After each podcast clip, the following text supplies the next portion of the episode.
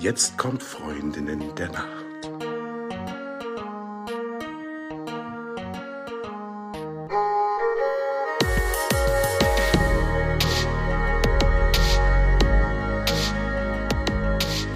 Hallo und herzlich willkommen zu einer neuen Folge von Freundin der Nacht. Mein Name ist Talia und bei mir ist die, die Eva. Hello. Und bei uns ist auch der Albrecht Forster. Albrecht ist unter anderem Schlafforscher. Ich gehe noch gar nicht zu sehr darauf ein. Albrecht wird sich auch gleich nochmal selber vorstellen. Ähm, aber zuallererst. Zuallererst Albrecht, wollen wir natürlich von dir auch wissen, wie hast du heute Nacht geschlafen? Im Prinzip habe ich ganz gut geschlafen, ähm, aber ich bin gerade in der Deckenumstellung äh, zwischen Winterdecke und Sommerdecke. Und äh, ich schlafe im Winter unter einer Daunendecke und im Sommer ist sie ähm, halt eher so eine Steppdecke. Und die ist jetzt gerade noch so ein bisschen zu kalt. Also ich bin mehrmals wach geworden aufgrund von ähm, Frieren, aber ich dachte, oh, doch, weiter schlafen ist doch besser. Also daher, ähm, ja, war es ganz gut. Aber wie vorbildlich, dass du tatsächlich auch deine Decken an die Jahreszeiten anpasst. Das ist ja was, ähm, was man gerne tun darf. Man hat ja auch eine Sommerjacke und eine Winterjacke ähm, und im Bett vergessen das aber viele Leute. Von daher bin ich ja schon mal, schon mal ganz beeindruckt. Du hast erst einen Satz gesagt und ich bin schon völlig drin. ich mag es einfach nur angenehm. Eva, wie hast du geschlafen? Gut. Ich habe tatsächlich gut geschlafen. Ich habe im Moment so ein bisschen Knieprobleme und ich habe das Gefühl, obwohl ich ja blutjung bin, dass mein Knie nachts versteift und mich ein bisschen ärgert. Wenn ich mich morgens bewege, geht es besser. Also das Einzige, was mich gestört hat, ist mein rechtes Knie. Und sonst habe ich hervorragend geschlafen, wie, wie ein Baby mit ätzendem Knie. So, ja. Genau. Und Lea, wie hast du geschlafen? Über dich haben wir noch gar nicht gesprochen. Erzähl mal. Ja, ich habe heute Nacht zwei ganz gravierende Fehler gemacht. Der erste war, nein, eigentlich habe ich die gar nicht heute Nacht gemacht, sondern gestern Abend einer der Fehler. Äh, die Außengastronomie hat ja wieder geöffnet, ne? Und wir wollten eigentlich schön was essen gehen. Ähm, und dann haben wir da Leute gesehen, die wir kannten, haben uns dazugesetzt und äh, die haben direkt die Empfehlung ausgesprochen, dass die Jumbo-Cocktails in diesem Zeitfenster super günstig sind. Also äh, fing der Abend nicht mit Essen, sondern mit einem Jumbo-Cocktail an. Es war, glaube ich, so ein halber Liter, vielleicht war es auch sogar mehr als ein halber Liter, ein Rieseneimer auf jeden Fall. Naja, und damit kamen dann auch gleich noch zwei Shots und das alles auf leeren Magen. Und irgendwie ist der Abend auch genauso weitergegangen. Und wie wir ja alle wissen, ist Alkohol nicht unbedingt die beste Idee, wenn man danach vorhat, besonders gut zu schlafen. Das war also Fehler Nummer eins und Fehler Nummer zwei ist gar kein richtiger Fehler. Ein bisschen der Fehler meines Zahnes, denn ich habe eine Wurzelbehandlung hinter mir und irgendwie ist das schiefgelaufen und dann bin ich zu allem Überfluss, zu dem schlechten Nachtschlaf auch noch mit Zahnschmerzen mitten in der Nacht aufgewacht. Also ähm, so die Klagestunde ist jetzt zu Ende, aber ich, ich muss einfach mal ganz kurz sagen, ich habe echt äh, bescheiden geschlafen heute Nacht. Fun Fact, äh, Zahnschmerzen sind auch aufgrund der inneren Uhr äh, in den Morgenstunden am stärksten. Ja, als ob meine innere Uhr das heute Morgen gewusst hätte. ja, Albrecht, erzähl doch mal, wer bist du, was machst du? Stell dich doch einfach mal gerne kurz vor. Wir kennen dich ja jetzt schon so ein bisschen, aber alle anderen vielleicht noch nicht, vielleicht doch. Genau. Äh, ich bin Albrecht Forster. Ich habe Biologie studiert mit Schwerpunkt Neurobiologie. Bin dann mit meiner Diplomarbeit zum Schlafforscher mutiert, gleichzeitig auch zum Science Slammer. Aus dem Science Slam wurde dann ähm, Buchautor und aus dem Buchautor wurde dann eben halt auch App-Entwickler und ja, das bin ich. Und warum ist Schlaf deiner Meinung nach überhaupt wichtig? Ja, das ist, das ist ja die Königsfrage, oder? Wofür ist Schlaf überhaupt da? Also Ellen Rechtschaffen hat mal gesagt, wenn der Schlaf nicht irgendeine evolutionär wichtige Funktion erfüllt, dann ist es der größte Fehler, den die Evolution je gemacht hat. Das muss ja irgendwas Wichtiges sein. Ja, wenn etwas so wichtig ist wie Essen und Trinken, dann muss es verdammt nochmal wichtig sein. Aber bei Essen und Trinken wissen wir ganz genau, wofür es ist. Aber bei Schlaf, hm, das passt. Und ich beantworte die Frage immer so mit so einem klassischen Dreisprung. Ich sage, äh, Schlafen ist wie Waschen, Schneiden, Legen beim Friseur. Im Schlaf wird zum einen das Gehirn durchgewaschen und das ist eine neue Erkenntnis. Also das geht, ist eine Forschung, die Forschungsarbeit aus dem Jahr 2013.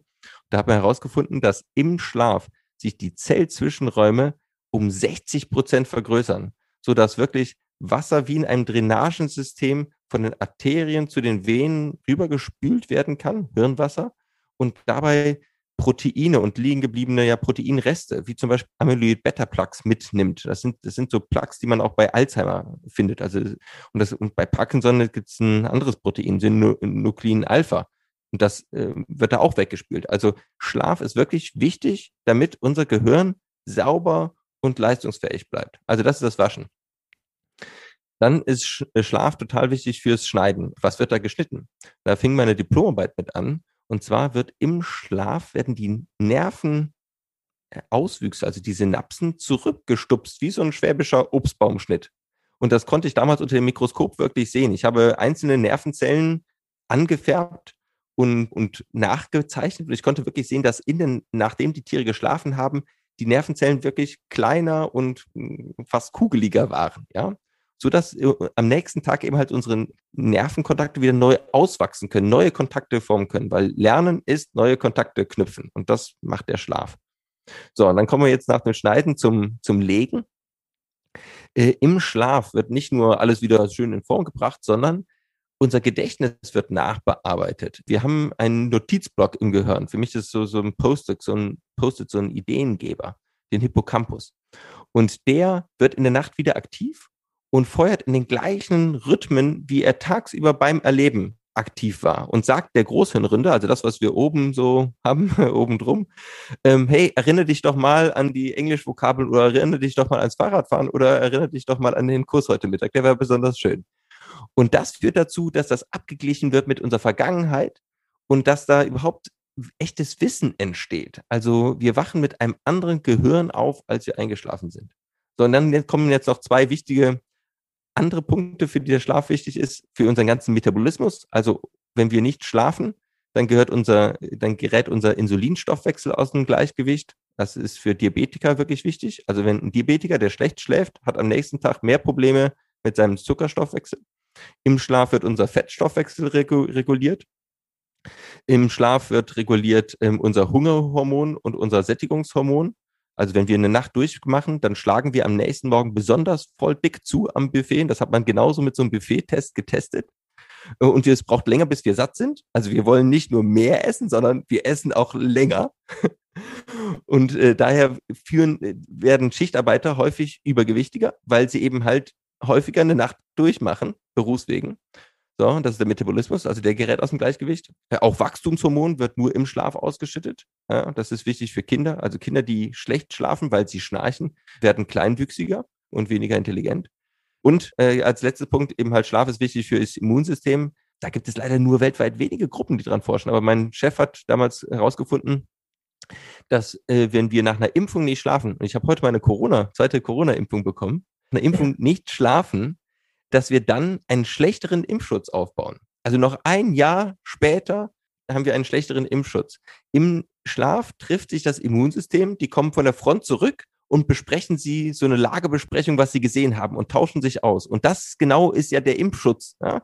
Also äh, die, die, Immunzellen tauschen sich aus, hey, hast du auch im Arm? Ich habe da irgendwelche komischen äh, äh, Spike-Proteine gesehen. Äh, die, die, die gehören nicht hierin. Ähm, sag das mal den anderen, dass wenn sie nochmal so ein Spike-Protein sehen, dass sie dagegen angehen. Und dieses Nachbesprechen, äh, was dann zur Nachrichtenvermittlung des Immunsystems führt, das passiert in der Nacht und daher, also nach der Corona-Impfung auf jeden Fall alle schlafen. Ja. Danke für die Erklärung. Also, wenn jemand nach dieser Erklärung nicht auch der Meinung ist, dass Schlaf einfach so was Cooles ist, dann weiß ich tatsächlich auch nicht. Aber das Ding ist, das wusstest du ja nicht von Anfang an. Irgendwann bist du ja an dieses Thema rangekommen. Also warum bist du überhaupt Schlafforscher geworden? Also wir wissen, dass es ein bisschen was mit deiner schnarchenden Oma zu tun hat. Ist das richtig? Ja, so steht es auf dem Klappentext vom Buch. Tatsächlich ich bin da reingestolpert. Und das ist bei ganz vielen Forschern so, dass sie zu ihrem Thema gestolpert sind. Ich wollte eigentlich was ganz anderes suchen.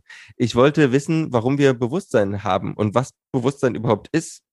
Und Schlaf ist der einzige Zeitpunkt, wo wir das Bewusstsein auf natürliche Art und Weise verlieren. Ja, die anderen Möglichkeiten sind Koma saufen und Knüppel auf dem Kopf. Aber das ist ziemlich unnatürlich. Und wenn wir herausfinden, was in diesen zehn Minuten von noch wach sein zu plötzlich nichts mehr, also im Schlaf sind wir auch mit, ja, wenn wir gerade nicht träumen, sind wir wirklich unbewusst. Wenn wir wissen, was da passiert in diesen zehn Minuten, dann wissen wir eigentlich auch, woraus das Bewusstsein besteht. Und ich habe mir damals ja, gesucht weltweit, wo gibt es tolle Bewusstseinslabore und bin im Center for Sleep and Consciousness in, in Madison, Wisconsin gelandet, bei Giulio Tononi. Und äh, habe dann erstmal an Fruchtfliegen geforscht, weil ich wollte die molekularen Grundlagen herausfinden vom Bewusstsein.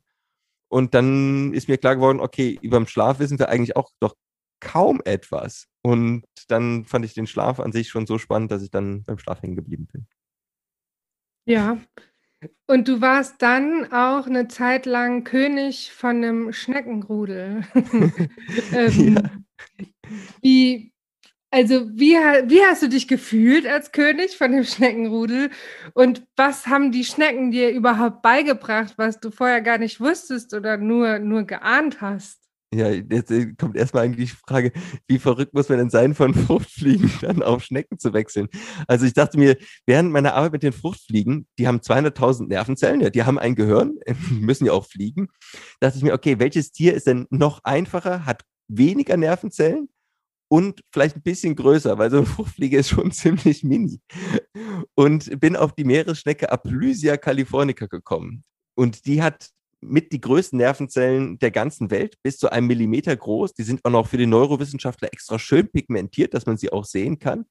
Und an diesem Tier wurden die Grundlagen von Lernen und Gedächtnis erforscht. Und dafür gab es im Jahr 2000 den Nobelpreis. Also wirklich das, was wir essentiell über Lernen und Gedächtnis wissen, das wissen wir von der Meeresschnecke Aplysia. Aber was man von diesen Tieren lernen kann, ist, also mein Hauptsatz wäre, sind sie zu langsam, bist du zu schnell. Schnecken sind nicht langsam. Die sind eigentlich die ganze Zeit aktiv und sie sind durchgängig aktiv. Und das war auch das, was ich zuerst gesehen habe. Also ich war mit einer der ersten, der endlich mal einfach 24 Stunden Videoaufnahmen gemacht hat. Also was ganz Banales. Aber das hatten die Schneckenforscher, die Jahrzehnte mit diesen Tieren gearbeitet haben, nie gemacht. Und dann sieht man, wenn man das im Zeitraffer abspielt, die Schnecken sind die ganze Zeit aktiv während dem Tag. Also die, die machen nicht Pause. Wenn ihr mal euch filmen würdet, würdet ihr sehen, dass ihr irgendwie so ab und zu tut ihr was und dann bewegt ihr euch hektisch hin und her und dann ist wieder Stille und dann bewegt ihr euch hektisch hin und her, quasi am normalen Büro. Und die Schnecke macht die ganze Zeit langsam, kontinuierlich alles, kann aber auch schnell. Also wenn man sie zum Beispiel reizt und sie irgendwie Gefahr wittert, dann kann die auch sich ziemlich schnell zusammenziehen und meine Schnecke kann sogar eben halt bunte Tinte aus, äh, ausgeben. So ein bisschen, hey, ich schmecke nicht lecker. Äh, also es, es macht nicht so viel Nebel wie ein Oktopus, aber so ein bisschen, hey, vielleicht doch nicht so geil. Und wenn man dann trotzdem sagt, ich will in die Schnecke reinbeißen, dann kommt Opalin nach, das ist so eine glibberige, ähm, äh, proteinhaltige Flüssigkeit und die verklebt die Geschmacksrezeptoren der Krabbe, die sie angreift. Also dann äh, ist das so ein geschmacklicher Overkill für die Krabbe, sodass sie ablässt und sich danach erstmal zwei Minuten lang die, ähm, die Pfoten putzt. Also das ist jedenfalls meine Meeresschnecke Aplysia. Die ist faustgroß. Also ja, also wirklich ein riesen, riesen Tier. So 200, 300 Gramm hat, haben diese Tiere. Können aber auch mehrere Kilo sein. Aber ich habe mit 200 Gramm Tieren gearbeitet. Also sie sind wirklich gar nicht langsam.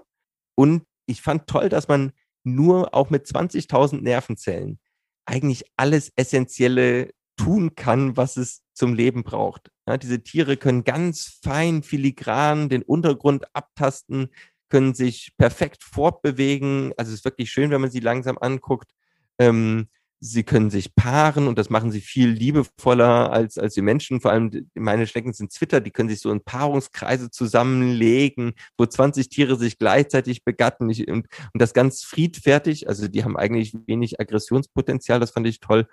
Sie können essen, schlafen, ja, und wahrscheinlich auch Schmerzen und Wohlbefinden empfinden. Und das alles mit 20.000 Nervenzellen. Wir brauchen, wir Menschen haben 100 Milliarden und denken, wow, das ist jetzt mega geil, aber eigentlich reichen 20.000. Dann sind es so richtige Schneckenhippies, ne? so wie du es beschrieben hast. Genau, das ist meine, meine Sicht auf, auf die Schnecken. Ja, genau, also wenn, wenn etwas so, wenn etwas blöd ist, dann sagst du, ach ja, das ist blöd, jetzt gehe ich mal langsam in die andere Richtung. Aber es ist wenig so, hey, ich, ich mache dich jetzt kaputt, sondern okay, du bist blöd, ich gehe erstmal zurück, tschüss, ist, ist doof. So. Sind, sind sehr gechillt und das, das finde ich gut.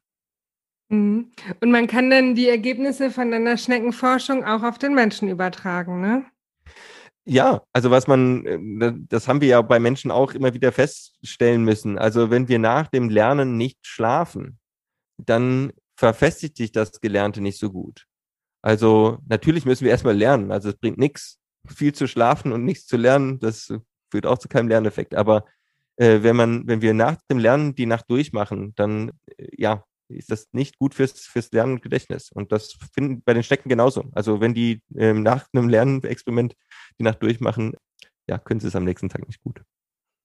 Du hast mir gerade ein bisschen den Zugang zu äh, Schnecken Mm, angenehmer gemacht. Ich muss ja zugeben, ich habe Angst vor Schnecken und das ist wirklich eine komische Phobie, weil die äh, kommen ja nicht auf mich zugerannt und beißen mich dann. Ich finde sie einfach nur sehr, sehr schleimig und irgendwie ähm, habe ich sie einfach nicht besonders gerne da, wo ich bin. Also es ist okay, dass sie irgendwo sind, aber sie brauchen nicht so nah an mir dran sein. Naja, und auf jeden Fall klang das gerade so schön, wie du das beschrieben hast und auch so freundlich, so sympathisch, dass ich ähm, vermutlich jetzt bei meiner nächsten Schneckenbegegnung auch noch anders damit umgehen werde. Also das freut mich. Erstmal danke dafür. Ich hätte hier noch vielleicht einen, einen funny Buchtipp. Das Geräusch einer Schnecke beim Essen heißt das, glaube ich. Oder also jedenfalls das, ähm, das ist wirklich ein ganz liebevolles Buch, basierend, ich konnte es gar nicht glauben, als ich es nach dem Lesen des Buches gesehen habe, basierend auf einer wahren Geschichte. Eine, eine Frau lag unfähig, sich zu bewegen, fast im Koma im, im Krankenhausbett und, und neben ihr stellte jemand ganz liebevoll eine Pflanze ab. Und auf dieser Pflanze war eine Schnecke. Und sie hörte halt, wie diese Schnecke nachts dann aß und beschäftigte sich in diesen drei Wochen oder vier Wochen, die sie da im Krankenhaus war, wo sie nicht, sich nicht bewegen konnte, mit dieser Schnecke und sah jeden Tag, wie sie sich bewegte. Also ein wirklich schönes Buch. Da, da wirst du zum Schneckenliebhaber. Okay, mal gucken. Also die, die Freundschaft ist ja noch sehr zart, die beginnt ja gerade erst. aber gegebenenfalls werde ich irgendwann in ein paar Wochen mal darauf zurückkommen. Und dann frage ich dich aber nochmal, du, ja. wie, wie hieß das Buch nochmal? Bis dahin, bis dahin habe ich es vergessen, aber auf jeden Fall danke.